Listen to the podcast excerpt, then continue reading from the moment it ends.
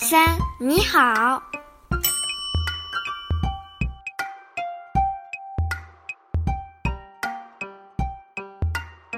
Bienvenue à l'univers de 1, 2, 3, Ni Hao. 欢迎来到一二三你好 Passez un bon moment avec nous en découvrant la langue et la culture chinoise. Retrouvez-nous sur www.123-nihao.fr et sur notre page Facebook et notre chaîne YouTube 1, 2, 3, Ni Hao. Ni Hao. N-I-H-A-O. Ling Ling et la rizière en terrasse. Épisode 2. La culture du riz en terrasse. Lorsque la terre est gorgée d'eau, Ling Ling, Mimi et Tong Tong adorent marcher pieds nus dans les champs. Les boues sont tendres et fraîches et on ne sent plus les petits morceaux de terre sèche qui piquent la peau. On s'enfonce un peu, on se salit et sans surprise on finit par une bataille de boue. Tonton est un garçon, mais il ne gagne pas toujours. Mimi et Ling sont deux alliés et Tonton râle. Les filles trichent, dit-il. Et quand ils sortent de là, comme trois petits singes marrons, seuls les yeux et les dents intacts, on entend hurler Nainai, désespéré. Ling Ling rigole. Elle sait que ça ne dure pas longtemps la colère de Nainai. En tout cas, la terre est prête. Les villageois vont pouvoir planter les touffes, première étape pour la culture de riz. Maintenant, on utilise une machine pour tourner la terre mais on plante toujours manuellement les touffes. Ling se souvient qu'il y a trois ans, avant que ses parents quittent le village, on se servait encore d'une charrue tirée par des buffles d'eau pour préparer la terre. Son papa était le plus fort et le plus doué des villageois. Il se plaçait derrière la charrue, dirigeait le buffle pour avancer. Il ne disait rien, faisait très peu de gestes, de temps en temps, un petit son sortait de sa bouche. Le seul moyen de communiquer avec la gentille bête. Ling Ling trouvait cela mystérieux, comme si le buffle et son papa se comprenaient dans le silence. L'animal accélérait, ralentissait, tournait docilement.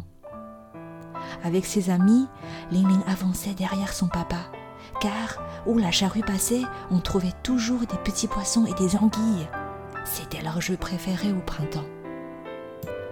Sa maman avec les autres femmes du village se mettent en rang horizontal et plantaient les petites touffes de riz dans la boue, le dos courbé. Maman était si gracieuse. Mais aujourd'hui, c'est Naina qui va devoir le faire. Elle a passé toute sa vie dans les rizières, tout comme sa maman et sa nana. De génération en génération, les gens de la région pratiquent cette culture de rizière en terrasse et transmettent leurs connaissances aux plus jeunes. Le riz est l'élément fondamental de leur vie. Le riz les nourrit et, au retour, les gens entretiennent les rizières. Un lien d'amitié se noue entre les humains et la nature. On donne et on reçoit. On vit dans l'harmonie. Avec ce riz, on a créé plein de recettes de nourriture. Mais ici, ce que les gens adorent, c'est les baozi. Enveloppés dans une crêpe faite en base de farine de riz avec une farce salée ou sucrée. Quels que soient les ingrédients mélangés ensemble, les baozi du village de Mille Miroirs sont façonnés grâce aux recettes secrètes transmises par leurs ancêtres. On mange des baozi matin, midi et soir, et curieusement, on ne s'en lasse jamais. Après un été rempli de chaleur et de pluie, les rizières sont baignées dans l'eau. Les touffes de riz poussent dans le silence tous les jours et toutes les nuits. Le chant des grenouilles les accompagne. Pendant cette saison, le renforcement des crêtes est crucial comme tâche. Si les crêtes s'affaiblissent, l'eau ne peut plus rester dans les champs et certaines parcelles risquent d'être inondées et d'autres complètement vidées. Les crêtes s'écrouleront. Un effet domino craint par tous les villageois. Ainsi, sous le soleil accablant du début d'été, chaque foyer répare et renforce les crêtes. Ils appellent ça soigner le dos du dragon.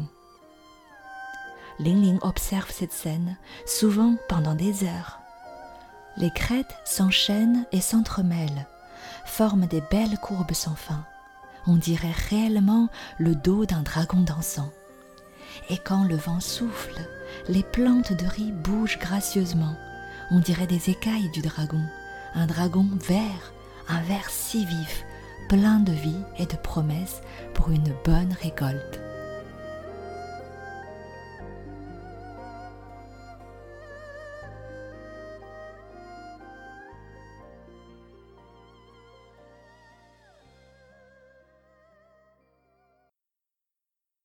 C'est la fin de cet épisode.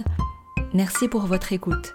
Retrouvez son contenu sur notre chaîne YouTube 1, 2, 3 Ni Hao, Ni Hao, N-I-H-A-O, ou sur notre site web www.123-nihao.fr et notre page Facebook. Et à bientôt pour une nouvelle chanson, histoire ou légende, un bon moment chinois préparé pour vous par 1, 2, 3 Ni Hao. 再见。三，你好。